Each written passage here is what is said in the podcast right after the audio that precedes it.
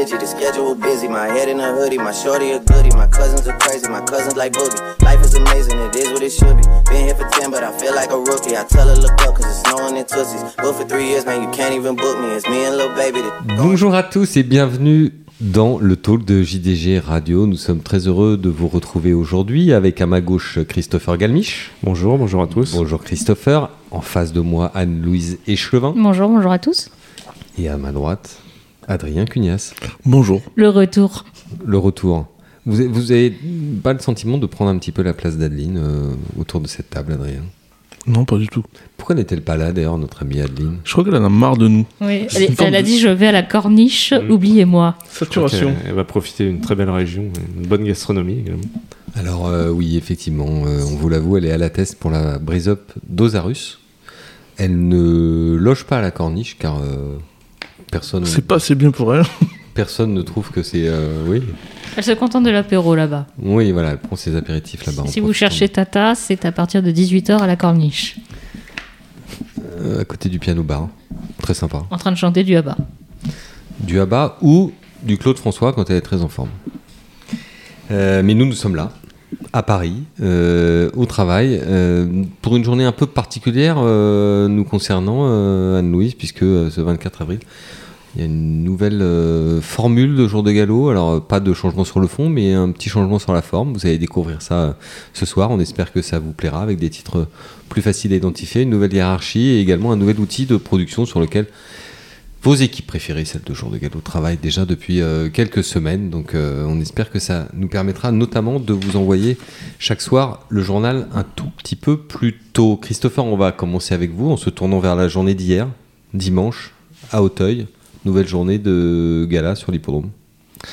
Oui, exactement. On a eu euh, le prix euh, Léon Rambaud qui prépare la grande course de haie d'Auteuil.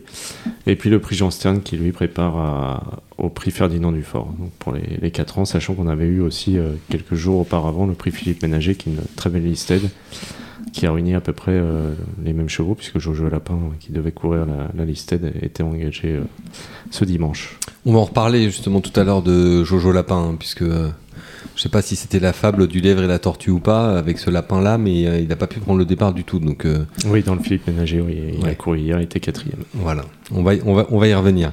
Euh, Christopher, les haies d'abord?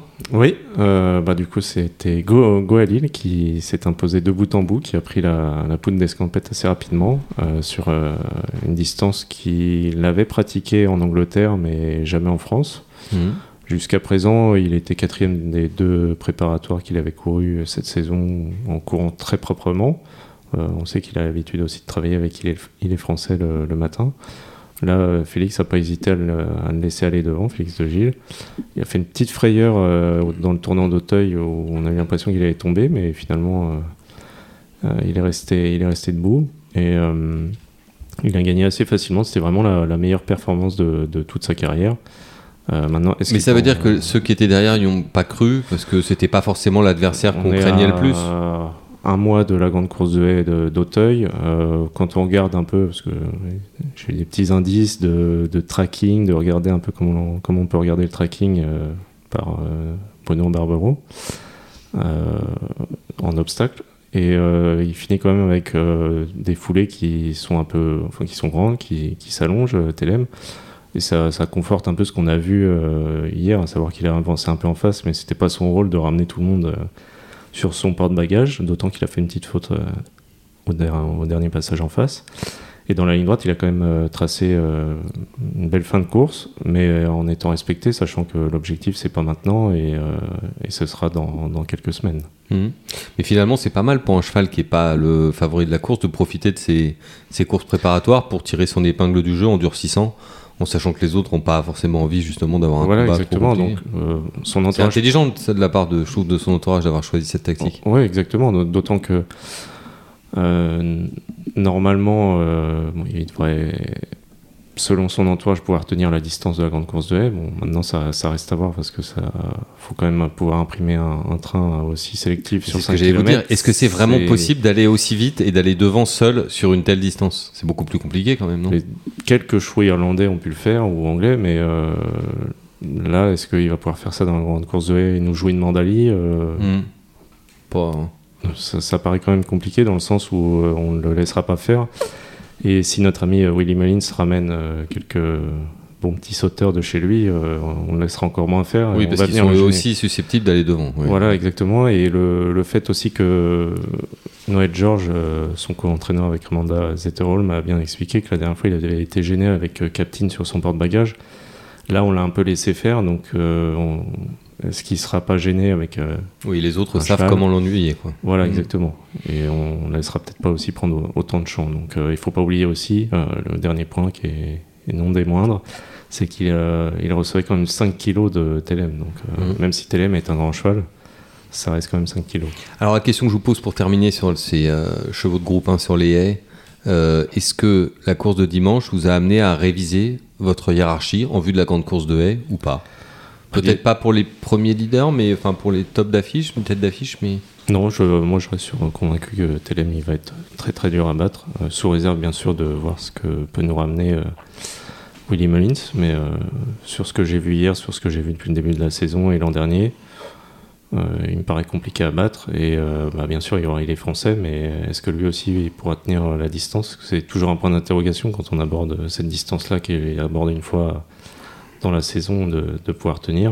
Et puis après, il y a Hermès Bay, savoir si euh, on va un peu identifier ce que, ce que peuvent avoir certains chevaux, euh, notamment chez François Nicole. oui parce qu'on le sait, on a, déjà, oui, on a déjà eu l'occasion de l'écrire dans le jour de galop. euh, Il y a un problème de viral manifestement. Oui, parce qu'ils font pas du tout leur course, ils Mm. courent vraiment en dessous de ce qu'ils ce qu'ils devraient faire, alors qu'il n'y a aucun signe et ils sont tout à fait normaux. Donc, euh, pour le moment, il faut attendre et voir ce qui, ce qui va se passer, si ça va rentrer dans l'ordre. Si ça rentre dans l'ordre, un cheval comme euh, Hermès Bay, euh, évidemment qu'il aura une première chance. Hmm, Très bien. On revient, enfin, on se déplace vers les 4 ans qui préparaient le prix Ferdinand Dufort. Euh, Oui, on a eu donc Goliath Dureux qui était quand Ouais. même euh, trois fois deuxième de Runtos Ganamos qui était absent euh, dimanche. C'est ce que je vais vous dire. Lui, il a vraiment ça- profité de, Voilà. des circonstances. Ouais, c'était le jour où il fallait. bon, bien sûr, il a le potentiel et l'origine pour certainement briller aussi plus tard. Mais là, avec Quantos Ganamos en, moins, c'était le jour ou jamais de, tenter quelque chose. Euh, il a réussi, donc tant mieux. Et puis je pense que ça a fait un, peu une bouffée d'air pour toute l'équipe de, François Nicole qui l'a gagné. Euh, derrière, on a aussi un très bon cheval qui s'appelle Okido, qui a fait quand même pas mal de fautes, qui peut être un peu fantasque dans ses sauts, euh, notamment Gros Open Ditch et au mur. Malgré ça, il finit quand même proprement à la deuxième place. Alors, est-ce que ce sera un cheval pour le Ferdinand Dufort?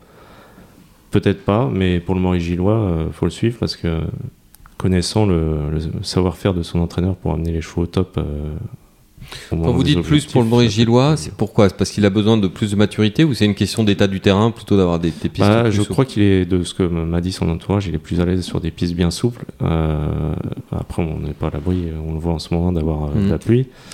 Euh, mais je pense aussi qu'il a besoin de quelques mois de maturité hein, pour. euh, Donc la combinaison des deux, un peu plus de maturité et une piste bien assouplie par les pluies d'automne et Voilà. ça sera le combo parfait pour lui. Exactement. Bon, après, il y a aussi un cheval comme Jardin d'Artel qui euh, pourrait être amené à courir le, le Ferdinand Dufort, qui a fait quand même un rush euh, assez euh, spectaculaire sur le plat pour venir euh, gagner devant un bon cheval de Dominique Bressot qui s'appelle Excello. Jardin d'Artel, c'est le frère d'Angeux d'Artel qui a un très bon cheval. L'âge d'Artel et Voilà, un qui, Nièvre. qui, qui commence à prendre vraiment beaucoup d'ampleur Mm. euh, au haut niveau. Et ce il est, euh, je pense aussi tout à fait la pointure pour, euh, pour viser au moins le podium dans le, dans le Ferdinand Dufort, parce que vraiment son rush était assez spectaculaire. Très bien, on remonte un tout petit peu le temps. Euh, ça va nous vous sembler peut-être un petit peu loin. On va revenir à mardi dernier simplement parce qu'il y avait une préparatoire un peu buissonnière au Grand Steeple Chase de Paris, le prix William et Alec Head, puisque cette Oui. année euh, Alec est venu rejoindre son père dans, la, dans le nom de, de cette course remportée. Alors là, une nouvelle surprise, Docteur Caléo. Oui, qui, On attendait peut-être plutôt Athéna du Berlay ou Euh, Ah, oui, du Berlay, pardon, oui. Athéna. Mais c'est oui, vous savez que toutes les semaines, je dis Athéna du Berlay au lieu de dire Altesse. C'est incroyable. Il faut croire qu'elle m'a marqué Athéna. Euh, non, bah, je crois qu'elle a eu un, petit, souci. euh, elle n'a pas fait vraiment la valeur qu'elle aurait pu faire, je pense, parce que en théorie, c'est quand même une gagnante du, Ferdinand Dufort. Mais Dr Caleo est un cheval très dur, euh, qui venait déjà de bien courir dans une listette un peu du même type, mais euh, sans la piste extérieure, des steeples à passer. Donc euh, normalement, lui, il doit s'orienter vers le, le grand steep s'il fait pas trop chaud, euh, sachant aussi que c'est un cheval qui euh, se sort bien des pistes souples. Donc ça reste, sa participation reste à, voir, mais c'est un cheval qui potentiellement peut accrocher une place dans un, dans un grand steep. Très bien. Alors pour terminer cette séquence obstacle, on voulait dire un mot et peut-être lancer un petit débat au sujet des départs. Euh, il y a eu plusieurs, euh, plusieurs événements qui se sont passés récemment. Le plus récent, c'est la, la, la- la mésaventure, on va dire, qui est arrivée à Jojo Lapin. Est-ce que vous pouvez nous rappeler ce qui s'est passé, euh, Christophe Donc Jojo Lapin lui, devait courir le prix Philippe Ménager euh, mardi dernier à, à Auteuil. Euh, le cheval, en fait, est arrivé dans les airs de départ le, le dernier. Devant les tribunes. Voilà. Et le, le départ a été donné. Lui était quasiment à hauteur de la fameuse biroute qui est, sur laquelle euh, Hermès Bay euh, avait fait une blague. Et lui a pris euh, la tangente, il est parti sur la gauche vers la rivière. Le départ n'a pas été repris et donc il a été considéré comme Mm. dérobé. Si vous visualisez l'hippodrome d'Auteuil, quand vous êtes en face du poteau, vous vous élancez en partant vers la droite, et au lieu de prendre la partie qui est la plus proche des tribunes, ben lui il est passé à gauche, c'est-à-dire quasiment comme enfin, sur le chemin qu'on emprunte pour aller sauter la rivière, tout simplement. Exactement. Sauf qu'après 10 mètres de course et un faux départ, il n'allait pas sauter la rivière, mais euh, donc il a, il a eu un statut de Dérobé. dérobé. Dérobé. Et euh, bon, c'est un peu dommage de ne pas avoir euh, repris le départ, d'autant que si mes souvenirs sont bons, il était favori. Donc c'est, euh, on parle d'irritant au PMU, mais là, je peux en témoigner que c'en est un pour les gens qui l'ont, qui l'ont joué, et évidemment pour son entourage. Oui, d'autant plus qu'il faisait partie des favoris de la course. Voilà, donc, euh, enfin, pas reprendre le départ, c'est, un peu dommage, d'autant que, enfin, moi personnellement, en voyant les départs euh, tels qu'ils sont donnés maintenant, euh, en Angleterre, les chevaux partent lancés, mais ils partent tous sur la même ligne lancée. En, en France, il y a 50 mètres entre le premier et le dernier. Il part quasiment en file indienne par moment. Voilà, alors c'est pour quelqu'un qui vient, qui découvre les courses, d'avoir un départ comme ça, euh, on peut pas lui dire bah, ils partent tous avec la même chance parce que là, euh, quelqu'un qui découvre, qui connaît pas, il va se dire, euh, enfin il y en a qui s'intéressent pas à la course, Mm. donc euh, Oui, et puis, et puis mécaniquement, ça reste vrai que le cheval qui, a- qui est parti 50 mètres après le, le premier, il aura toujours ses 50 mètres à refaire, que ça soit Oui. à vitesse. d'autant que les courses d'obstacles vont de plus en plus vite. Oui.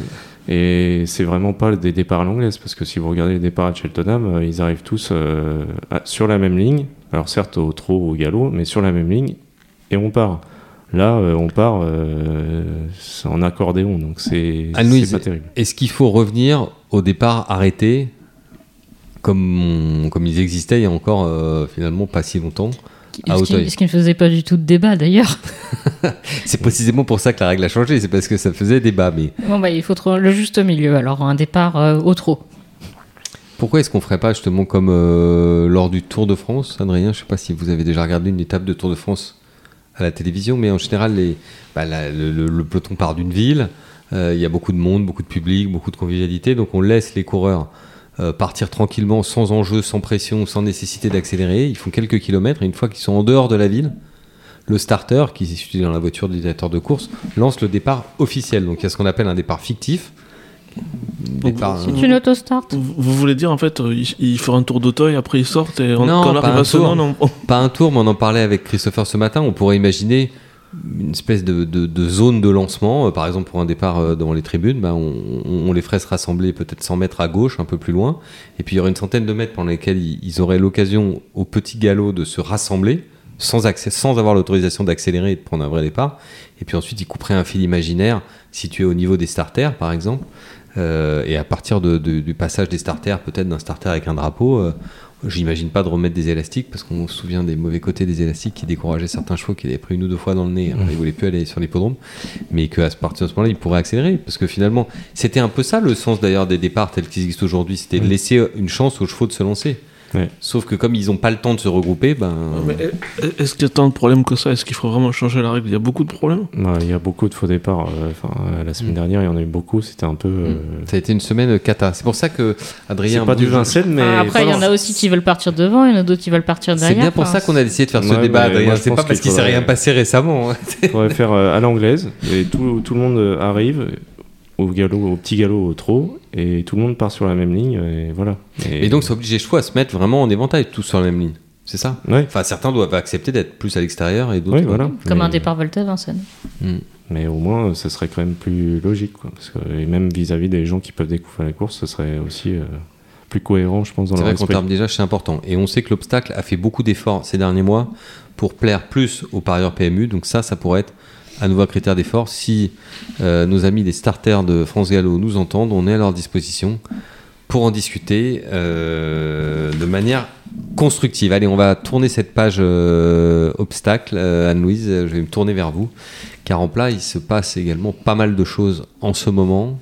Si on regarde un tout petit peu en rétroviseur, jeudi dernier, on avait deux belles courses, et pas seulement d'ailleurs, mais notamment deux belles courses euh, à Longchamp, le prix du Louvre et le prix Machado. Encore des préparatoires, un petit peu comme le William Elliott, préparatoire buissonnière aux belles courses, puisque ces deux courses B, désolé, on continuera à les appeler courses B, euh, mènent au- potentiellement aux poules d'essai. Oui, euh, donc le prix euh, Machado qui avait euh, notamment été remporté à une époque pas si lointaine que ça par un poulain comme Niobé qui avait ensuite bien couru dans la poule d'essai avec un numéro à l'extérieur, je crois, qui avait fini vite. Cette année, Puis gagner le Jockey Club. puis gagné le Jockey Club. Donc cette année, c'est Valimi qui s'est imposé. Euh, il restait dans une victoire dans le prix, euh, dans une, une deuxième place pardon, dans le prix euh, Comrade à Saint-Cloud. Il était battu par Alfoeline qui devait courir le Fontainebleau, mais pour cause de terrain, a été redirigé vers euh, le Machado. Donc il a pris sa revanche sur son rival et il a gagné normalement son ticket pour la poule d'essai. Donc a décidé, parce que normalement la Kazakh à Gacan sera aussi représentée par, par Rajapo. Donc est-ce qu'il s'évite, est-ce qu'il s'évite pas? Enfin, j'ai l'impression qu'il faudrait autant courir en fait. Il s'est imposé de bout en bout dans une réunion où euh, on n'est pas forcément revenu de l'arrière à Longchamp, c'est vrai que ceux qui allaient devant étaient plutôt euh, favorisés. Donc euh, dans un bon style, Euh, est-ce que ça suffit pour une poule d'essai? Il faudra, à mon sens, progresser encore. Hmm. Du côté des pouliches, euh, la victoire est revenue à la favorite, assez logiquement d'ailleurs, qui avait été la grande malheureuse euh, du prix Imprudence, Quick Ouais. Step. Quick Step, euh, grande malheureuse de l'imprudence, on on va pas revenir sur le sujet, mais ça a été la bagarre. Là, elle avait le numéro 1 dans les stalles, donc Alexis Pouchin est allé devant. C'est vrai que la pouliche courait à 15 jours, donc euh, je sais pas quels étaient les ordres euh, spécifiquement. Je pense que l'idée c'était un peu lui redonner de la confiance après une course euh, difficile dans l'imprudence, euh, où en plus c'était sa- que sa deuxième sortie, l'imprudence, on le rappelle. Donc il est allé devant et il a temporisé au maximum avant la lancée de la ligne droite et quelques mètres de plus et il se faisait un peu surprendre et manger à mon avis par Kelina qui a fini très très vite. Kélina qu'on retrouve, hein, puisque euh, l'année dernière, elle avait fait un début de carrière à deux ans euh, très significatif, et puis elle s'était coupé la gorge devant euh, avec Charles Romy dans le Marcel Boussac, et on avait peur qu'elle soit restée là, mais Je pense que ouais, c'est aussi euh, beaucoup le terrain qui l'avait dérangé dans le Boussac et d'ailleurs elle, elle faisait partie des pouliches qui devaient courir la grotte et au dernier moment ils ont dit terrain collant non donc ils l'ont redirigé vers le Louvre. Euh, non, non, elle court euh, très bien et euh, pareil pour la poule d'essai, elle va monter en puissance. Donc on a deux pouliches euh, pour la poule d'essai euh, de qui euh, du dans le Louvre, donc euh, Quick, Quick Step et Gélina et a priori du Machado potentiellement seulement Valimi. Mais Quickstep, on imagine, si on parle maintenant de la poule, qu'elle aurait vraiment une très très belle chance, parce que dans l'imprudence, euh, elle avait été euh, très malheureuse, comme on l'a dit, mais on sentait qu'elle avait beaucoup beaucoup de gaz. Là, la manière dont elle s'est comportée, on sent qu'elle a pris en maturité, elle est, euh, elle est bien posée. C'était pas forcément une tactique évidente hein, d'aller devant comme ça et de pas toujours savoir comment s'exprimer. Vous, vous, vous pensez quoi? Vous pensez qu'elle a un peu piqué la course à Kalina en allant devant ou au contraire que si elle avait été dans, dans le dos, ça aurait été plus simple pour elle Ouais, J'aime pas, j'aime pas les idées de piquer les courses parce que quand on va devant et qu'on assume euh, d'aller devant, on le mérite. Donc euh, je, c'est vraiment quelque chose que j'ai, du mal à comprendre quand Un euh, point pour vous. quand un entraîneur dit non, mais on a attendu et il n'y avait pas assez de rythme, bah oui, bah allez devant et faites du rythme. Enfin, c'est, euh, c'est vrai que c'est quelque chose qui, qui, qui, que j'ai du mal à comprendre. Donc non, Quickstep, elle a totalement mérité euh, sa victoire. Encore une fois, elle, en plus, elle courait quand même à 15 jours. Donc euh, moi, le sentiment que j'ai eu en regardant la course, c'est que l'idée, c'était quand même de ne pas lui mettre euh, une balle après une course difficile dans l'imprudence à 15 jours et trois semaines avant la poule, enfin trois semaines et demie avant la poule d'essai. Donc elle a totalement mérité sa victoire. En plus, c'est intéressant de l'avoir gagnée comme ça. C'est une pouliche qui a quand même l'air super maniable parce qu'elle a quand même montré dans l'imprudence parce que même si euh, elle est un peu passée euh, sous le nez de Sauterne, elle a quand même été volontaire jusqu'au bout après avoir pris énormément de coups. Donc euh, elle a beaucoup, elle a quand même beaucoup d'atouts pour un, pour un groupe 1 et une poule d'essai. on sait que c'est un peu un combat. Alors chez les pouliches, vous, vous préférez qui dans la, dans la poule parmi toutes les pouliches qu'on a pu voir en France, sachant que les Anglais ont aussi organisé leur préparatoire au Guinée, hein, puisqu'il y avait cette semaine les, les Craven Steaks et les Nelguin. Donc, euh, je sais pas si on va en dire un mot ou pas, si on aura le temps ou pas, mais Je mets mon joker. Vous mettez votre joker, d'accord C'est parce que vous pensez qu'elles vont pas venir. Ça, c'est simple. hein, Comme ça, c'est simple. C'est vrai que quand on peut gagner les 1000 guinées, pourquoi gagner la poule d'essai, Christopher? Enfin, quand on est anglais, je parle. hein. Ouais, ouais, même quand on est d'autres origines, parce que je me rappelle qu'un certain Nuzu Canarias avait préféré euh, les, les Guinées, alors qu'à Longchamp, sur une, sur une piste qui réclame peut-être plus de vitesse, il Oui. aurait sûrement pu faire beaucoup mieux que sixième dans les Guinées. Oui. Oui, il aurait sans doute été à l'arrivée, effectivement, de la poule. Alors, dans les euh, bonnes courses aussi qu'on a pu voir euh, au cours des derniers jours, il y avait également, ben, en doublon euh, avec Auteuil, une réunion euh, sympathique à Toulouse. Adrien, vous avez suivi un peu la Toulouse Ça, Oui, oui. Presque ça chez nous lui. rapproche de votre source. Il y a une autoroute bientôt. Alors, qu'est-ce qu'on a vu de beau à Toulouse? On a vu briller à Philippe. Ouais, oui, oui, tout à fait. Avec euh, Cracksmania, c'est ça? Oui. Écoutez, moi je trouve qu'elle a très bien gagné. euh, Enfin, euh, c'est difficile toujours d'évaluer le niveau des préparateurs à Toulouse, mais euh, c'est des gens qui aiment le sport, que ce soit Louis ou Guy Par- lui, Monsieur Sogorb ou Guy Pariante. Alors bah, ils ont raison de ils ont raison de tenter. c'est c'est un bon papier de chez Guy Pariante. C'est la famille de Pacora, tout ça. Il y a peu de gens qui ont cru à Gentle Wave comme étalon. Guy Pariante l'a cru, même si c'était pas son cheval, il a mis pas mal de juments et je crois que celle-là, la mère, elle est par Gentle Wave si je me trompe pas. Et la mère était bonne. Voilà, je, produit euh, très bien, surtout en France où les entraîneurs sont un peu moins pressés. Je trouve qu'il a presque encore plus de réussite ici que là-bas. C'est une bonne value, une bonne valeur, euh, je dirais, revente. Donc voilà, c'est, c'est, intéressant. Alors après, voilà, c'est sûr que je crois qu'il va y avoir beaucoup de partantes. Je crois que la poule des pouliches va faire le, le plein. Ça va être. euh, ça va être. euh, Bon, c'est là, c'est pas la poule, non, c'est là, c'est le Diane, non. Elle, elle, c'est euh, potentiellement le Saint-Alary et le Diane Oh, ouais. dans le viseur. Et l'autre, l'autre pouliche de M. Segorb, comment elle s'appelle, la, la pivotale Fansimi, Voilà, elle, c'est la poule. elle, c'est la poule.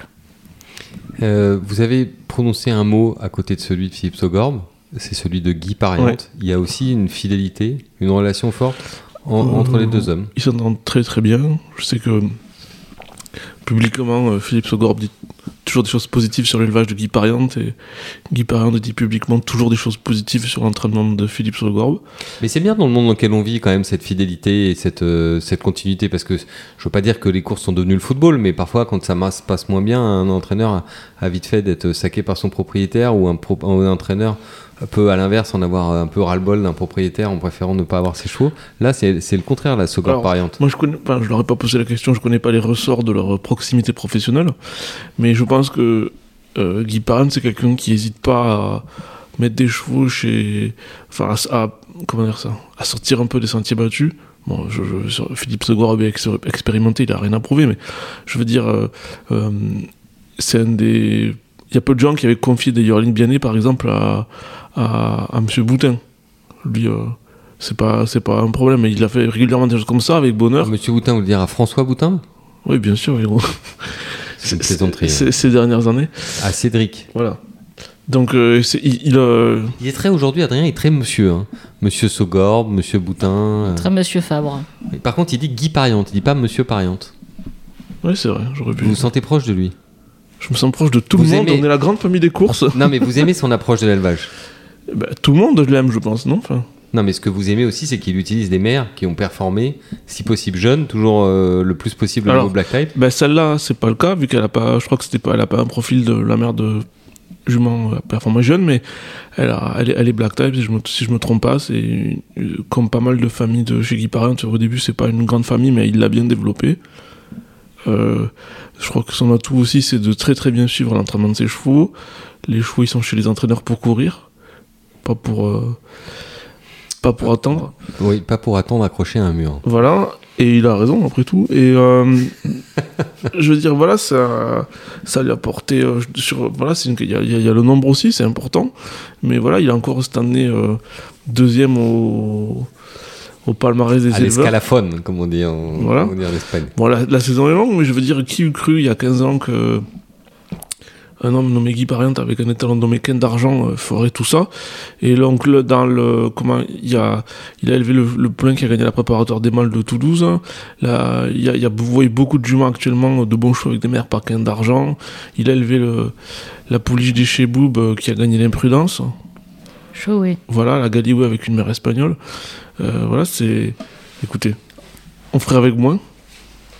Oui, effectivement, on ferait avec moins. Euh, Il y avait également à Toulouse des courses pour les pur sang arabes. Ça, c'est un sujet qui vous est, Oui, oui. qui vous est cher. Est-ce que vous pouvez nous en dire un mot, pour, y compris pour nos auditeurs d'ailleurs qui s'intéressent un petit peu moins à cette, à cette Eh discipline? bien, je, je dirais que c'est un contexte particulier dans le sens où euh, nos amis, euh, nos amis de- des pur sang arabes ont une explosion du nombre de chevaux d'entraînement. Je pense qu'il y a beaucoup de gens qui savent même plus où les mettre. Il y a des grosses casaques qui ont commencé à avoir des chevaux chez des nouveaux entraîneurs cette année. Euh, dans un contexte en plus où il y a plusieurs éleveurs importants qui sont morts dans les derniers 12 mois.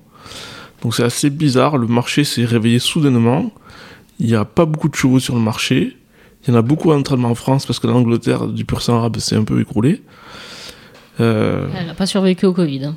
Elle a déjà du mal, mais alors le Covid. surtout, pas. surtout la et à la situation mort de Sheikh Oui, Hamdan. voilà, c'est plutôt ça. Sheikh Hamdan. Mais vous pouvez appeler Sheikh Hamdan le Covid si vous voulez, mais c'est. Non, mais le Covid n'a pas aidé non plus pour les purs sang Ouais, arabes c'est vrai. euh, côté de l'Angleterre. hein. Mais je crois pas qu'il soit mort C'était du pas Covid. trop la hein. priorité. Non. Il est pas mort du Covid. Non, hein, d'une, longue, pas. maladie.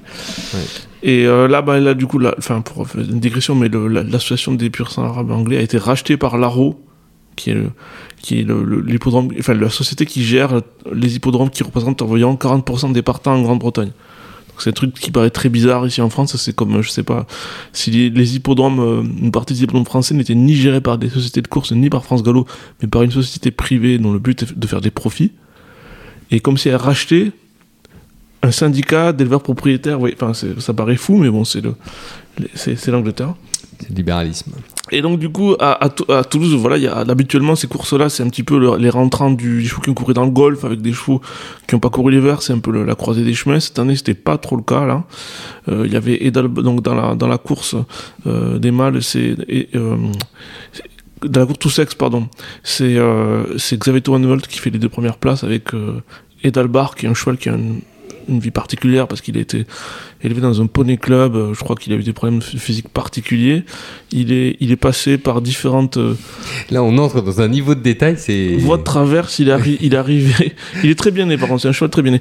Il est arrivé, il est arrivé par des voies de traverse euh, dans les mains de Martial Boisset, si je me trompe pas, et finalement de l'écurie Waki qu'on a bien connu en, en plat et en obstacle, qui c'est leur premier pur sang arabe et c'est un bon cheval.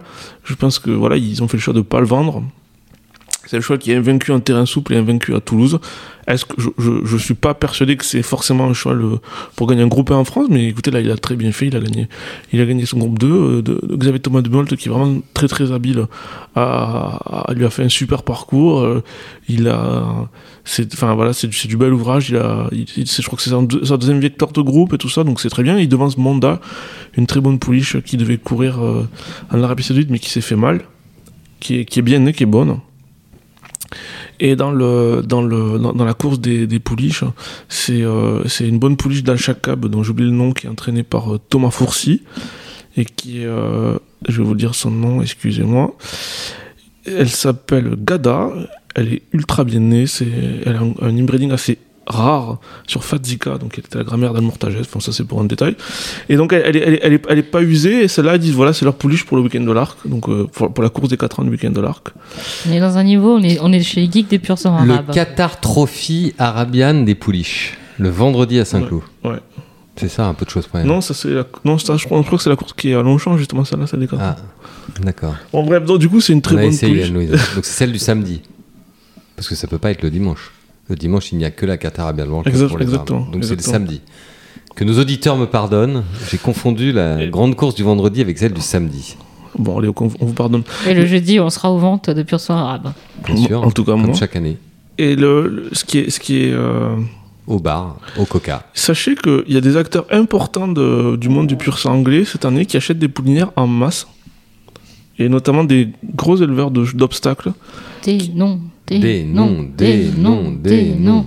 Guy Chérel qui a acheté beaucoup de juments arabes, des très bonnes juments. Ça balance. Mais c'est pas le seul, hein, il y en a d'autres dont je peux pas citer le nom. Des noms, des noms. Et euh, parce que je, peux- Guicheret, on peut le dire parce que c'est pas, c'est pas un secret, mais voilà, c'est des gens. Il en a toujours eu, lui, il en a toujours acheté. C'est pas Monsieur Chérel. Hmm. Quand c'est Guy, c'est. Oui, c'est ça. C'est Guy Pariante et Guy Chéret. voilà. Et donc, il y a pas mal d'acteurs voilà, qui viennent du monde du, du plat de l'obstacle qui. qui Pour ont- éviter le monsieur Anne-Louise, il faut avoir un prénom en une syllabe. Voilà. Je suis mal. Hmm. Je ne suis pas un monsieur. Non, je ne suis pas un monsieur. Alors qu'Adrien, lui, c'est un monsieur. Pas un monsieur. Je suis un monsieur. Donc. On, on continue ou on arrête Comme on vous y voulez. va. Allez, on vous donne, on vous donne une dernière chance de vous racheter. Non, non, c'est vous, c'est moi qui vous donne une dernière chance de vous racheter, de bien vous tenir. Vous rigolez ou quoi Allez-y, ça nous intéresse Oui, beaucoup. On en était à l'inbreeding assez rare sur euh, Bon, ce que je veux dire par là, c'est que de manière plus sérieuse, c'est une filière en pleine expansion avec beaucoup de gens euh, du monde du pur sang qui commencent à mettre de l'argent. Il n'y a pas de jument sur le marché. Euh, des gens qui suivent ça très attentivement. Guichet en a un exemple, mais il y en a d'autres. Et euh, dans un monde en- où le- la compétitivité française est, en- est en- est un peu malmenée, on a deux, trois points forts, donc qui sont l'obstacle et les pur sang arabes Mm. euh, qui sont deux filières en fait où on est exportateur euh, et peut-être leader sur ce sujet, ce, qui est plus difficile en plat et ce qui à mon avis sera de plus en plus difficile en plat pour des raisons euh, que vous connaissez économiques. Et c'est et c'est pas un hasard, c'est pas des lubies. Si des gens importants de la filière du plat et s'intéressent au pur arabe, c'est que c'est un euh, c'est- un circuit très sélectif donc très difficile parce qu'il n'y a pas de petites courses donc vous êtes là pour élever des très bons chevaux ou ou arrêter. Mais euh, ceux qui ont des bons chevaux les vendent très très bien. Oui, c'est amusant d'ailleurs parce que c'est la, structuration de la compétition des, chevaux arabes de course, avec finalement une petite population, un élevage et des courses uniquement réservées à l'élite, un peu de choses près, euh, ressemble au fantasme de certains grands acteurs du plat en France, qui rêveraient d'avoir euh, quelque chose qui ressemble à ça en supprimant les handicaps, les réclamés en ne courant que des courses de sélection. Est-ce que ça marcherait en plat? Ben, C'est-à-dire que ça, marche dans le pur Sahara parce que vous avez cette espèce d'appel d'air énorme qui est l'exportation en permanence. Et que vous pouvez vendre des chevaux même en dessous du niveau black type à l'export. Ce qui est plus compliqué en plat. Et c'est surtout qu'aussi, il y a beaucoup de pays où il y a énormément de courses de pur sang arabe. Et si vous faites le, total de courses de pur sang arabe dans le monde, c'est vraiment très élevé. Mais il y a plein de pays où c'est pas si facile que ça d'élever. Où ça coûte très cher d'élever parce qu'il faut tout importer. Voire qui ne sont pas des pays d'élevage du tout, d'ailleurs. Voilà. Quasiment pas. Enfin, euh, voilà. Et, et surtout, c'est un, euh, c'est un univers en expansion où il y a très peu d'acteurs. Il n'y a pas d'acteurs anglo-saxons, quasiment. Il n'y en a quasiment pas. Oui, il n'y a guère que l'Europe de l'Est qui peut venir de temps en temps euh, concurrencer en France. Ben, alors voilà, c'est une bonne question. D'ailleurs, il y avait eu un, un champion polonais que euh, euh, Gérard Larue a ramené en France, qui est troisième d'hier du, du, du groupe. Mais euh, enfin, les, les chevaux d'origine polonaise sont quand même très en dessous.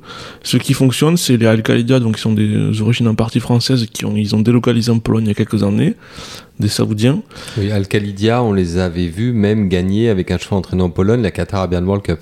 Exactement, qui est, qui est un cheval d'origine française, enfin une bonne famille française, et qui ont c'est une écurie euh, qui a rien de polonais. Enfin, ils sont en Pologne, mais ils ont ils travaillent déjà en polonais, mais le- tout leur pédigré et tout ça, enfin, et les moyens qu'ils ont, c'est des, c'est des saoudiens, c'est des moyens très importants, quoi.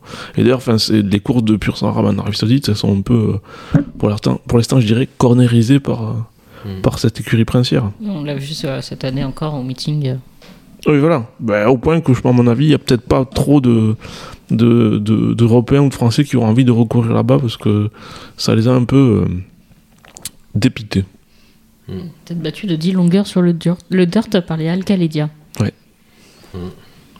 Très bien. Merci beaucoup, euh, Adrien, pour cette digression. Je voudrais, euh, avant que nous parlions de la belle journée qui nous attend dimanche à Longchamp, Anne-Louise, celle du prix Gannet, je voudrais, Adrien, que vous nous évoquiez avec nous un autre sujet élevage de manière euh, rapide, mais c'est la réussite de Riviera Equine depuis le début de l'année. Riviera Equine.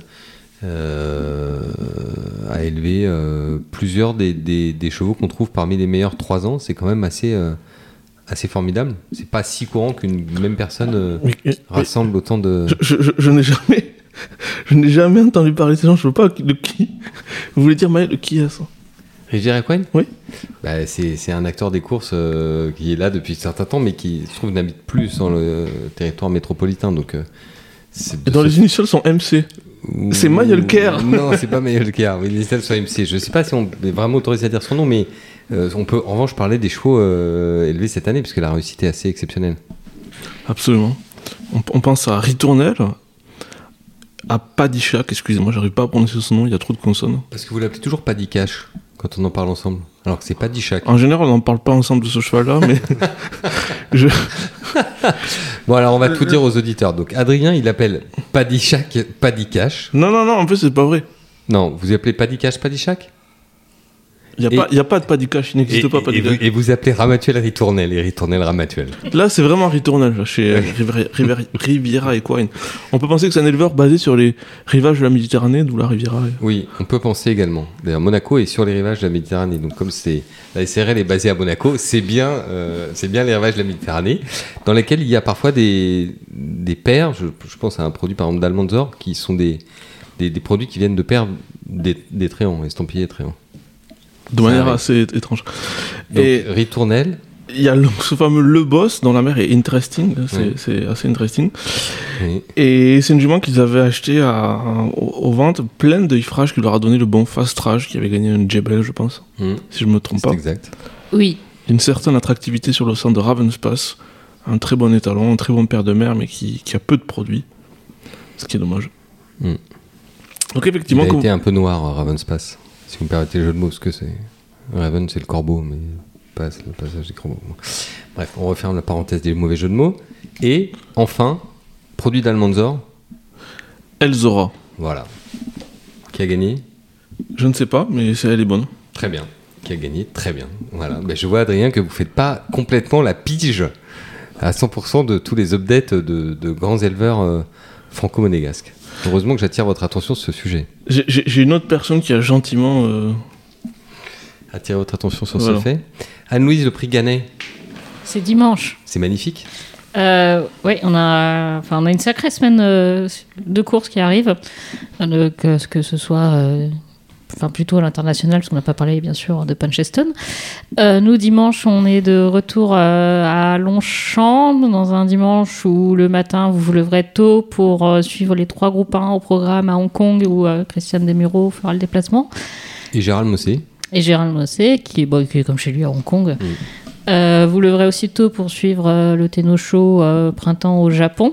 Et l'après-midi, vous pourrez aller à Longchamp pour assister au prix Gannet. Donc, euh, on n'a pas encore pour l'instant la liste des partants ni même des forfaits qui ont lieu euh, mercredi. Ils sont 20 engagés. A priori, vous pouvez déjà rayer euh, qui est au départ des euh, Richard Gordon Stakes. C'est vendredi. Euh, Baybridge est aussi au départ de cette course, elle compte déjà déclaré. Et euh, Anne-Math, qui était euh, annoncée pour, euh, comme possible pour le gagner, va aussi sur cette épreuve. Mais ça sera somptueux malgré tout. On aura euh, Luxembourg, Vadeni, euh, Honesto qui sont euh, confirmés euh, si tout va bien d'ici là. Sim Camille, qui a bien récupéré, devrait être au départ aussi. Euh, possiblement Irésine, donc euh, ça va être euh, Oh, ça va être vraiment génial. Ouais, ça va être une Vraiment sacrée génial. course. Et ce qui fait plaisir, c'est qu'a priori, on va avoir quand même un certain nombre de chevaux. Euh, un des handicaps du prix Gannet euh, depuis quelques années, c'était le fait que c'était des lots parfois qui étaient un petit peu creux. Euh, je parle pas en qualité, hein, je parle en quantité. Et là, peut-être qu'il y aura un petit peu plus de, de monde. hein, c'est notre espoir. euh, ça peut donner un petit arc du printemps. Ouais, après, il faut voir comment les Enfin, étrangers.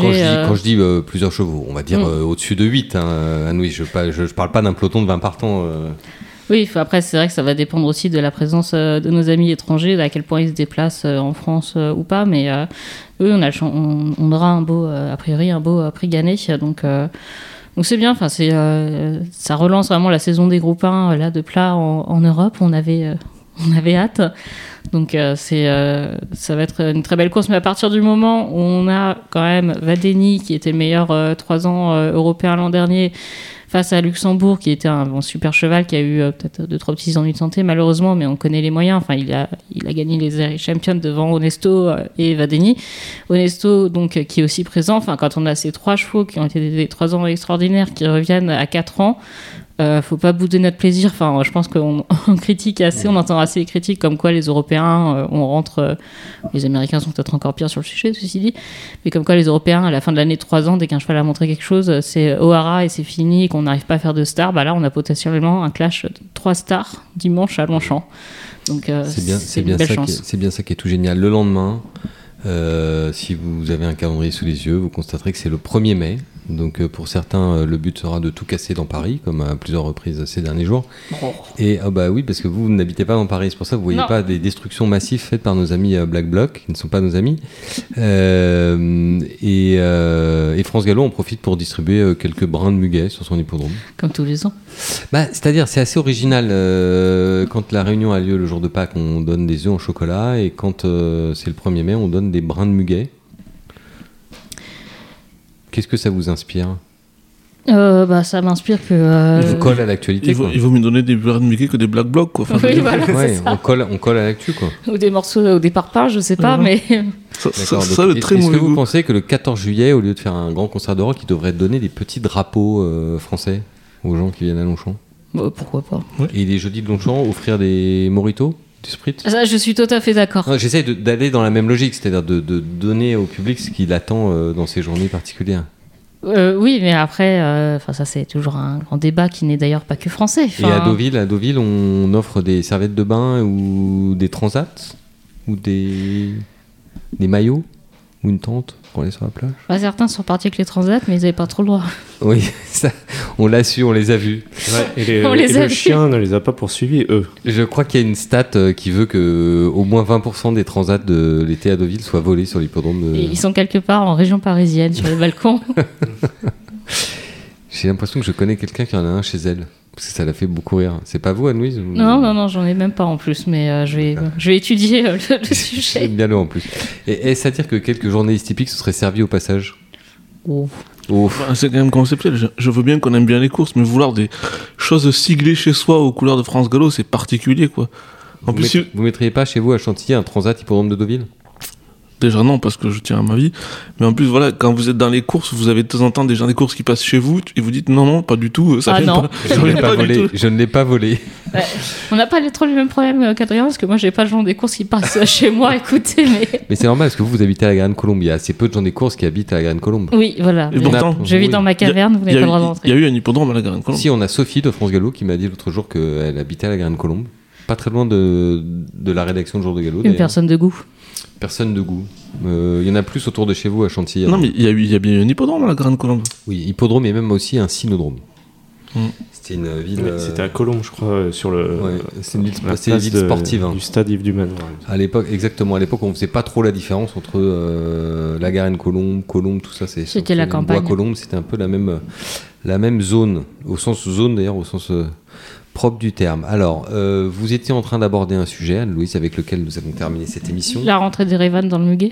Non, pas du tout. Mais je vous ai coupé la, la chic ou coupé l'herbe sous le pied pour reprendre une métaphore. euh, Oui, vous aviez. des pistes. Non, mais je, je, je m'étonnais qu'on on, on enfonce autant de portes ouvertes avec le muguet le 1er mai, avec les œufs en chocolat à Pâques, etc.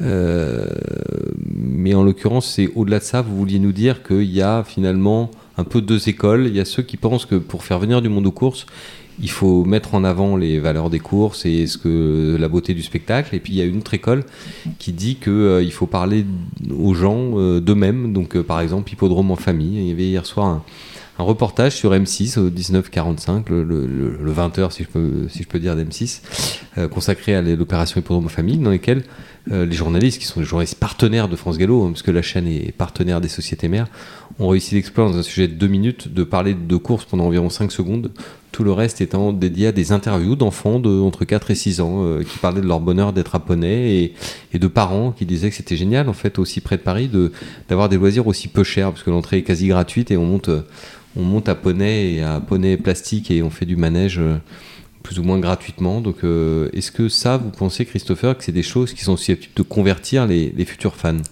Moi, j'ai un exemple euh, chez moi, puisque euh, mon fils, en ayant été, bon, pas sur un hippodrome France Gallo, mais en l'occurrence à Corlay, en Bretagne, aux courses, quand on lui a dit qu'il allait retourner cette, prochainement aux courses, si ça lui disait, il a dit oui, oui, est-ce qu'il y aura le, le jeu gonflable? Alors là-bas, c'était un dinosaure.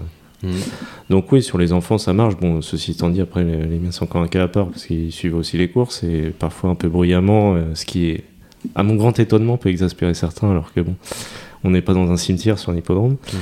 Euh, mais ça peut, euh, ça peut, ça peut euh, attirer voilà, des enfants. Donc si ça attire les enfants, bah, les, les parents vont suivre.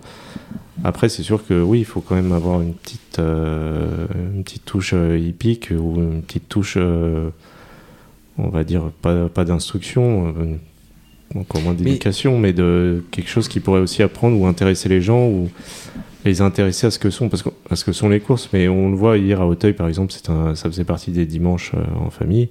Il y avait quand même des groupes qui venaient euh, faire les, les visites et, et on va pas s'instruire, mais découvrir. Mm. Oui, les gens sont demandeurs parce que j'étais devant le Media Center euh, à Longchamp euh, le dimanche euh, d'avant. Je ne dirais pas pourquoi j'étais devant le Media Center au lieu d'être dedans. Euh, mais les gens ont cru que je bossais ici et puis enfin, j'ai eu euh, deux ou trois personnes qui se sont arrêtées pour... vous vous laissiez aller à votre toxicomanie C'est favorite. ça, voilà, avec, euh, avec un petit café. Mm. Euh, et des gens, deux ou trois personnes se sont arrêtées pour à chaque fois me demander mais où est-ce que c'est le, en haut de le- des escaliers de l'accueil d'honneur pour prendre rendez-vous pour les visites guidées. Donc si on arrive un peu à leur expliquer euh, ce qu'est notre monde, etc., c'est positif. Après, la, question, elle est peut-être. euh, Enfin, je vais réfléchir euh, en tant que parisienne, ce que je suis plutôt. C'est que euh, les gens à Paris, bah, il faut les faire venir sur les hippodromes. Il y a une offre de loisirs qui est tellement démentielle sur Paris. Enfin, si vous leur dites il y a des courses, mais que ces gens-là ne sont pas familiers des courses, ils n'auront pas envie de venir juste pour les courses aussi. C'est c'est un peu euh, dif- difficile de, les convertir. Donc euh, voilà, quand vous allez pour le Diane, bah, vous y allez aussi pour, euh, pour l'ambiance, pour les chapeaux, pour les belles robes, et pour les jeudis pour faire la fête, etc. A Adrien quelque chose à dire? Le pays d'Europe avec le taux de pénétration le plus important des courses dans la population se nomme l'Irlande. En Irlande, il y a des Students' Day qui consistent à faire ingérer des, de grandes quantités d'alcool à des jeunes à partir de 14h de l'après-midi devant les courses. Et est-ce que vous savez, dans ces Students' Day où il y a des. Allez, je ne sais plus, c'est 7 ou 8 000 étudiants à, Déchaîné. voilà, quel est le, le taux de conversion visé de la société des courses, euh, enfin de l'hippodrome du Cura ou de celui de Stand? Je sais pas, euh, on est quand même en Irlande, un grand pays de course, je dirais au moins 10%. Ils se disent si on, fait- si on arrive à ce que 10% de ces gens-là reviennent, c'est super. Mais donc ça veut dire que j'ai la bonne réponse, Adrien? Oui. Et je ne la connaissais pas. hein. Oui, mais je, témoin, je- je confirme. Donc ce que, ce que je veux, ce que je veux dire par là, c'est que euh, c'est un peu euh, l'histoire des courses, c'est un peu l'histoire de, de notre sport. C'est un sport qui reste. Il y a, il y a eu des périodes de l'histoire du sport où beaucoup de gens venaient aux courses. Ça veut pas dire que beaucoup de gens connaissaient les courses. Oui, c'est un, rendez-vous social, enfin, Et- mondain, social euh, tout aussi. Donc, euh, Exactement. Et je pense que c'est une activité qui restera euh, jusqu'à la fin des temps un peu obscure pour le, le je dirais pas le commun des mortels, mais disons pour pour beaucoup de gens. Et c'est très important, même si c'est contre-intuitif pour nous qui sommes passionnés et qui ne comprenons pas pourquoi les autres ne comprennent pas. Je veux dire, ça paraît évident pour nous pourquoi cette course est géniale, etc. Mais c'est hyper important que tout le côté euh, flambe, boisson, fête et animation pour les enfants, c'est ultra important. Et alors, c'est vrai que nous, on peut se désoler du fait que plein de gens viennent sans comprendre, mais c'est un peu la chose la plus efficace qu'on peut faire en termes de conversion. Et c'est normal qu'il y ait 90% de pertes euh, dans, dans- le public, euh, dans le public qui vient. Et encore une fois, on n'est pas les seuls en Europe. Enfin, Adrien parlait de l'Irlande, mais on se prend la réunion de samedi à Newbury, où- qui était une réunion de préparatoire classique avec les Greenham et compagnie. Il faut savoir qu'à Newbury, c'était pas juste les courses. Ils avaient fait un- une sorte de festival de la bière euh, aussi pour euh, animer l'hippodrome et faire venir du monde. Donc, euh, quand on voit le monde à Happy Valley le mercredi à Hong Kong, bah, je, enfin, je sais pas, je suis pas allé à Happy Valley, mais c'est la fête. C'est aussi une ambiance de fête. Mais alors, ça, ça, m'amène à vous poser une autre question, puisque vous venez d'évoquer également le, le rôle de la l'alcool dans cette sociabilité euh, sportive au sens large du terme. hein. Les courses sont loin d'être les seules. hein. Quand vous allez voir un match de rugby ou de foot, il y a également l'occasion autour du stade, alors pas à l'intérieur du stade, mais autour du stade, de consommer de l'alcool. Quoique si, il doit y avoir quand même, parce que je sais pas où on en est des lois euh, et vins et autres. bon, quand on va à un concert au Stade de France, en tout cas, on peut boire de la oui, bière. on peut mais- boire de la bière. Si on doit pouvoir encore. Peut-être que dans le foot, il l'avait interdit à certains moments à cause des problèmes de hooliganisme. Mm. Mais c'est vrai que je me rends compte que la dernière fois que je suis allé voir un match de rugby au Stade de France, on avait le droit de boire de la bière Ouais. qui n'était pas de la bière sans alcool. Donc, ils ont- ils on va pas le au rugby sans boire de la bière. Non, enfin. je vous pose cette question. Je vous pose cette question sur euh, sur l'alcool parce que effectivement, on sent bien que euh, euh, le public qui potentiellement intéressé par les courses ou du moins intéressé à venir sur l'hippodrome, il, correspond à plusieurs segments. Il y a le segment des familles qui est donc adressé par cet hippodrome en famille. Il y a le segment de ceux qui veulent venir faire la fête, s'amuser et boire, bon qu'on voit beaucoup dans les dans les jeudis de Longchamp d'ailleurs. hein. Je pense que la jeunesse euh, dorée parisienne, elle vient surtout pour euh, pour peut-être euh, guincher, mais également un peu s'alcooliser. euh, en plein air parce que Un petit peu. un petit peu ouais ce qui est on, a vu quelques scènes de guerre. quelques scènes de guerre. C'était Beyrouth Ouest euh, certains jeudis soirs. Un peu tard. Euh, est-ce que ces gens qui sont à la recherche euh, d'une expérience festive gastronomique et autres à grands coups de bière ou de champagne est-ce qu'aujourd'hui on, on leur parle en dehors des Alors, jeudis de Longchamp Bah, c'est ça la grande question, parce que c'est plutôt. euh, Parce que j'ai pas vu d'affiche dans le métro disant venez boire un coup à Longchamp, euh, c'est la fête de la bière Moi, dimanche. je- je oui, pense- mais ils font euh, à Longchamp pour les, juste pour les jeudis, ils sont à guichet fermé. Enfin, c'est euh, ça, ça marche de tonnerre de Disons Zeus. qu'on a décidé que l'alcool, la clientèle alcool, c'était le jeudi soir et que le dimanche c'était les familles. Ah bah, si vous, moi, si vous voulez euh, enlever les familles le dimanche, ça m'arrange, hein, mais euh, c'est- vrai, on connaît Il y votre aura moins de goût. monde. Il y aura moins de monde. On connaît votre goût prononcé par les enfants de l'évolution. Je voudrais parler d'une troisième clientèle, celle des parieurs. Cette clientèle des parieurs était très présente sur les hippodromes. Et puis avec le développement d'Equidia, la possibilité de voir les courses de, de partout très facilement, le développement également de la prise de paris en ligne l'après-midi dans les points PMU, ce qui il y a encore une vingtaine d'années n'existait pas. hein. Euh, ça a contribué largement à vider les hippodromes. Est-ce que vous ne croyez pas qu'il serait temps que euh, les sociétés mères en relation avec le PMU réfléchissent par exemple à une bonification de tous les paris sur les hippodromes pour que les, au moins les parieurs qui au lieu d'aller dans un point PMU le dimanche après-midi viennent aux courses puisqu'ils auront un avantage? je, je- je vais laisser parler Christopher après, mais surtout, je sais pas si quand il y a les jeudis, quand il y a les en famille, je pense pas que les parieurs aient envie de venir en fait sur les. Donc C'est vrai qu'on a l'impression qu'on les met un peu. euh, Enfin, je sais pas si c'est volontaire ou pas, mais qu'on les met euh, de côté, on les considère. Enfin, on leur donne euh, pas autant qu'o- qu'on donne à des potentiels futurs clients. Et c'est déjà ce qui existait, la bonification, à une époque, euh, pendant quelques années. Oui, mais sur le... mais c'était très léger. C'était uniquement la dernière course. C'était généralement une course dans la Réunion, euh, des fois celle qui suivait le quintet, avec une bonification de 20% sur Une un course enjeu dure à, jouer, dure à jouer en général. Oh, Plutôt pas- handicap deuxième Pas, épreuve. pas forcément, des fois des bonnes courses à condition. euh, Mais euh, c'était, je pense que c'était là la, la bonne initiative parce que quand on sait qu'on aura une, une bonification pour un, un gagnant qui sera euh, à une cote assez faible en général, ça, ça c'est quand même euh, ça attire quoi, au niveau du parieur. À Kinland, il y avait euh, récemment une sorte de championnat des parieurs, un peu comme il y aurait un, un tournoi de poker. Vous savez, vous vous rassemblez, vous mettez- il y a une mise de fond, tout ça. On a notre champion, on sait qui on, qui on prend pour l'équipe. Oui, bon. Champion des parieurs? Oui. Jordan Philippi. Voilà, Qui a une idée sur toutes les courses, voire deux. Et hum, donc, je trouvais ça très c'est le intéressant. meilleur d'entre nous. Adrien se moque, mais c'est le meilleur d'entre nous. Je me moque pas, c'est un, un sourire complice.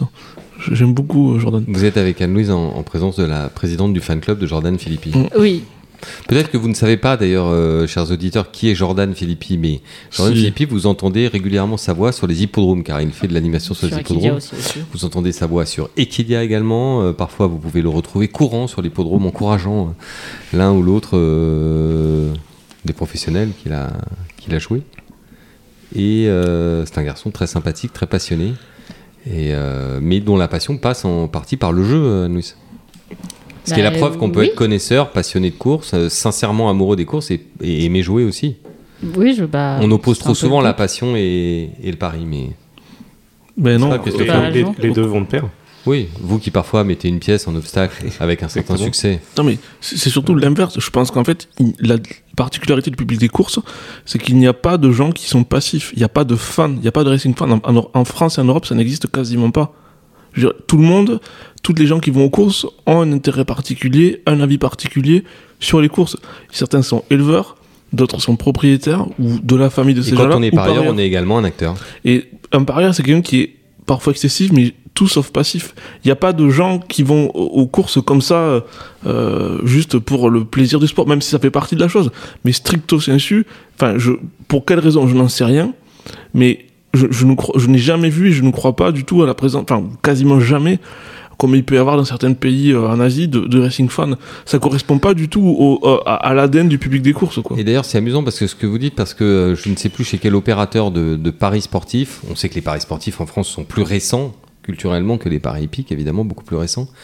Euh, je ne sais plus quel opérateur a, a mis au cœur de sa campagne cette notion d'acteur en disant si vous jouez sur un match de foot, vous devenez acteur de ce match de foot. C'est un petit peu comme si vous étiez sur le terrain. Et, moi, je dois dire que ça m'étonne un peu, pour terminer avec ce débat, ça m'étonne un peu que PMU, les sociétés mères, ne se soient pas mis plus en action ensemble euh, pour euh, essayer de, de drainer euh, ces, ces- ces personnes qui passent leur dimanche après-midi dans un point PMU qui parfois n'est qu'à 5 ou 6 km de Longchamp ou d'Auteuil, euh, alors que sur l'hippodrome, avec une bonification par exemple des paris simples dans toutes les courses de 15 ou 20%, euh, je suis certain qu'on on- on inciterait plusieurs milliers de personnes à venir remplir l'hippodrome tous les dimanches, tous les samedis et tous les dimanches, J'ai vu une chose très, voire même en semaine. très intéressante à ce sujet il y a un an sur les réseaux sociaux, sur Twitter.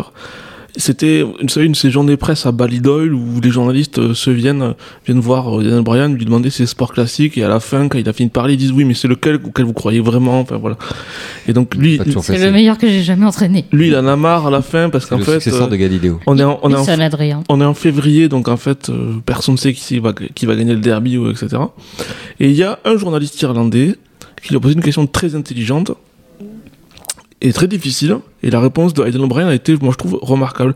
C'est quelles sont les bonnes raisons d'aimer les courses Et Aidan O'Brien a dit, en substance, parce que c'était plus long que ça, c'était un développement de 4-5 minutes, les courses, c'est l'endroit où chacun a son avis et vous confrontez votre avis spécial, enfin, euh, euh, Particulier, hein. voilà, je sais pas comment le traduire en français, Votre avis personnel. voilà, votre avis personnel exactement. Chaque fois que les chevaux courent, et c'est ça la beauté des courses, c'est que c'est la confrontation des avis et des opinions fortes des gens. Et je trouvais que la réponse de Aidan O'Brien, qui inclut les gens qui sont du parieur, qui jouent à 1 euro jusqu'au gros parieur ou au gars qui a acheté un Hurling à un million, euh, ou du gars qui achète des joueurs réclamés. C'est bien, c'est bien ça. Eden a tout dit. euh, tous acteurs des courses. Voilà. Et la grande question, c'est comment on fait que plus de gens aient envie d'être acteurs.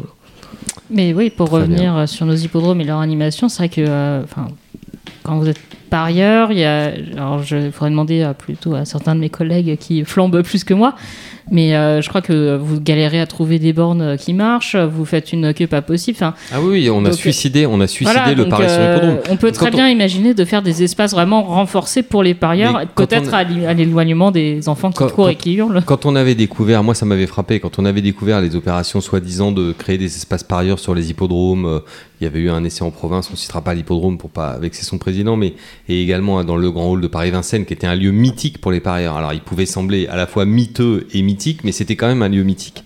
Et qu'on a remplacé ça par des grandes zones de couleurs où finalement la conclusion c'est qu'on peut plus jouer, où on peut pas jouer facilement. Ah, Le grand hall, il est quasiment fermé maintenant. Les gens, voilà, mais les gens sont partis. Alors qu'avant, ils, ils hantaient ce lieu. Alors c'était un peu parfois interlope, ça ressemblait un peu à la gare du Nord ou à la gare de l'Est. Mais c'était. peu euh, importe, sont des clients des ce sont euh, des voilà, clients, ils c'était méritent. assez euh, formidable. il faut Et je pense qu'il y a respecter. eu, il y a eu entre ça, entre la, la fermeture, enfin la liquidation du PMH, la fermeture massive des guichets ça, il y a eu vraiment une volonté de sacrifier le jeu sur hippodrome pour des raisons euh, purement euh, économiques. Et Je c'est très dommage. Je pariais pas beaucoup, mais je n'ai pas mis une pièce depuis qu'il n'y a plus un guichet. Oui, c'est Le- normal. le- le- L'autre chose Le, aussi, en le- fait, le- le guichetier, c'est quand même, c'est comme un, c'est comme un croupier dans un casino. Enfin, on n'imaginerait pas de, un, un joueur de roulette ira jamais s'asseoir devant une machine à sous. C'est, c'est pas du tout la même chose, quoi.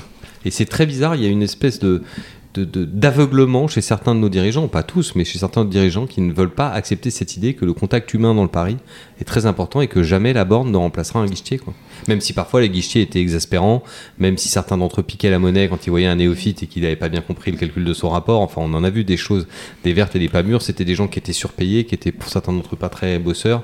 Euh, mais bon, c'était pas. Je veux dire, le problème, c'est qu'on a pris une énorme masse pour écraser une mouche et on a tué le pari sur euh, hippodrome simplement pour couper le cou de trois syndicalistes euh, du PMH. C'est un peu dommage. l'autre chose, l'autre grande question, c'est en fait, est-ce que vous voulez faire venir des gens tout le temps, ou est-ce que vous, faites preuve de pragmatisme et se dire on va sacrifier X réunions parce qu'elles sont peu avantageuses pour se concentrer sur les efforts sur quelques réunions euh, plus importantes?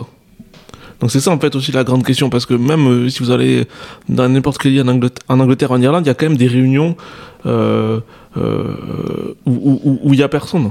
Je veux dire, vous avez à, à Wolverhampton le soir en, sur, en, en nocturne. Oui, mais que, que vous sacrifiez les jours de semaine, ça je pense que tout le monde est d'accord autour de cette table pour dire que les, les jours de semaine, on a fait un trait sur le, le public ce jour de semaine. Moi je vous parle du samedi et du dimanche. Et même euh, des jeudis soirs. La question, c'est que le, le jeudi soir, on s'adresse euh, à Le des jeudi, jeunes. soir, je, le jeudi soir, je le mets dans la catégorie du samedi et du dimanche. Oui, voilà. Mais comme on disait, le jeudi soir, on l'a mis pour euh, les fêtards euh, à Longchamp, euh, le dimanche pour les familles et les parieurs. euh, Qu'est-ce qu'on leur a réservé en fait comme Même journée pas les samedis. Même, Même pas les samedis. ils avaient plus ou moins les samedis d'Auteuil euh, tentés, non mais Pourtant, il y aurait une articulation naturelle avec les opérations des super avait- samedis du PMU. Les samedis d'Auteuil, bon, la première édition c'était avec 2021, donc c'était en, mode virtuel. Donc, Collé au Covid. Mm. Mais après 2022, ça avait plutôt bien marché en semi-nocturne. Et bon, là, on sentait qu'on était un peu sur, à cheval sur quelques fois des groupes de jeunes qui venaient, voilà, et les familles. Visiblement, c'est plus les familles qui ont été ciblées, puisqu'on aura toujours les samedis d'automne, qui seront en journée cette fois-ci. Euh, et oui, ça avait été ciblé. Euh, c'était notamment une des clés euh, du séminaire de l'obstacle, lorsque l'un des intervenants du PMU a expliqué que voilà, ils allaient cibler ces, ces journées-là pour euh, faire des, opérations un peu promotionnelles, des boosts sur certains paris, euh, en, plus en mettant euh, Vincennes parfois en concurrence avec Mais quand, ce que vous expliquez justement sur les samedis d'Auteuil, avec ce mix entre les familles et les jeunes qui, fait la fête, qui n'avait pas vraiment pris, enfin qui avait été finalement pas forcément très agréable pour les deux parties, montre bien qu'un des enjeux c'est celui de la segmentation. Et c'est ce qui est formidable dans les lieux qu'on a, c'est qu'un hippodrome peut à la fois être un centre aéré, si on le dédie plus aux enfants, peut à la fois être un casino à ciel ouvert, si on cible les ailleurs et peut être une espèce de boîte de nuit. Euh, d'ailleurs, je crois qu'Anouis s'est proposé pour euh, garder un peu le centre. non. On va vous nommer responsable des, hippodromes, de ah, J'ai donné euh, dans ma jeunesse au GTHP. ça ne reviendra pas sur cette expérience. Ça arrive plus souvent qu'on ne croit, Anne-Louise, les gens qui, dans la vie, se spécialisent dans leur domaine d'incompétence. Regardez par exemple la population des psys. la plupart d'entre eux sont fous, donc ils ont vraiment euh, bien choisi leur, euh, leur métier. Spécial dédicace. Hein. Si vous êtes psy, euh, appelez Adrien Cunias pour vous plaindre. C'est lui qui m'a glissé cette vanne tout à fait mauvaise. Mais vous vous croyez dans Radio Star ou quoi, Adrien? Vous pensez comme ça qu'on peut faire des blagues à la Clovis Cornillac ou à la Manu Payet C'est vous qui avez fait la blague. Très bien. Sur ces bonnes paroles, Anne-Louise, je vous. La conclusion, c'est il faut des espaces pour les parieurs. J'allais dire sur ces bonnes paroles, je vous donne le mot de la fin, mais bah, non. Je l'ai donné. Il faut il faut des espaces, il faut penser aux parieurs et leur donner des journées. Des journées. Voilà, des journées, des espaces dans le calendrier, vous voulez dire. Bah, ou même des espaces physiques dans les journées qui sont euh, prévues, euh, les belles journées de course. Euh, ils ont quand même le droit aussi d'être d'être à l'honneur et de venir voir les, les, top chevaux courir. C'est exact. Christopher, merci beaucoup. Merci à vous. Anne-Louise, merci. Merci. Adrien, Merci aussi. Que doit-on attendre de vous dans les jours qui viennent? Anne-Louis, je sais qu'elle a fait une interview de Philippe Saugorn. Je sais que vous lirez ça ce soir dans le jour de galop. Oui.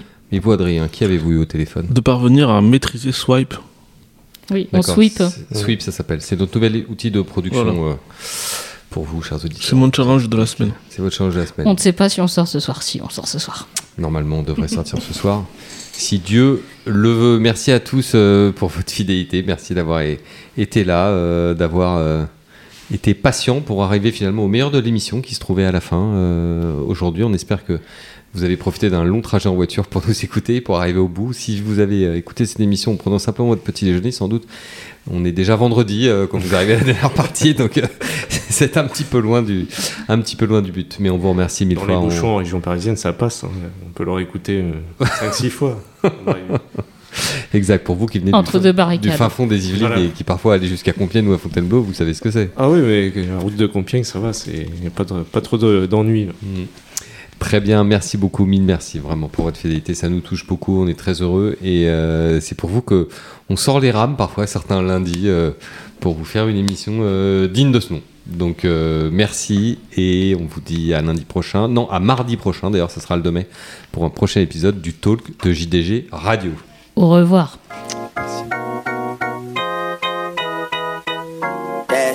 The schedule busy. My head in a hoodie, my shorty a goodie. My cousins are crazy, my cousins like boogie. Life is amazing, it is what it should be. Been here for 10, but I feel like a rookie. I tell her, look up, cause it's snowing in Tootsies. But for three years, man, you can't even book me. It's me and Lil Baby that going crazy. Weezy produced it, and Weezy have made me, and she held it down, so she got a Mercedes. Your money records, the army, the navy. They ran me 10,000, I threw it like Brady. The foreign is yellow like Tracy and Katie. I trust in my they never betray me. Met all these, they sweeter than Sadie. When I started out, I just took what they gave me. Did all the favors, they never repay me. It worked in my favor, cause nobody said. Brand new whip, got no keys. Tell them my clothes, no starch, please. Soon as I, you can go leave. Got M's in the bank, like yes, indeed.